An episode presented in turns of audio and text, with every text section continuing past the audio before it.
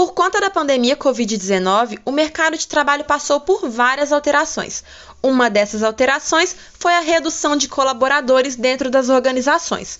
Hoje estamos aqui com Gleison, que infelizmente passou a fazer parte dessa porcentagem de desempregados nesse período de pandemia.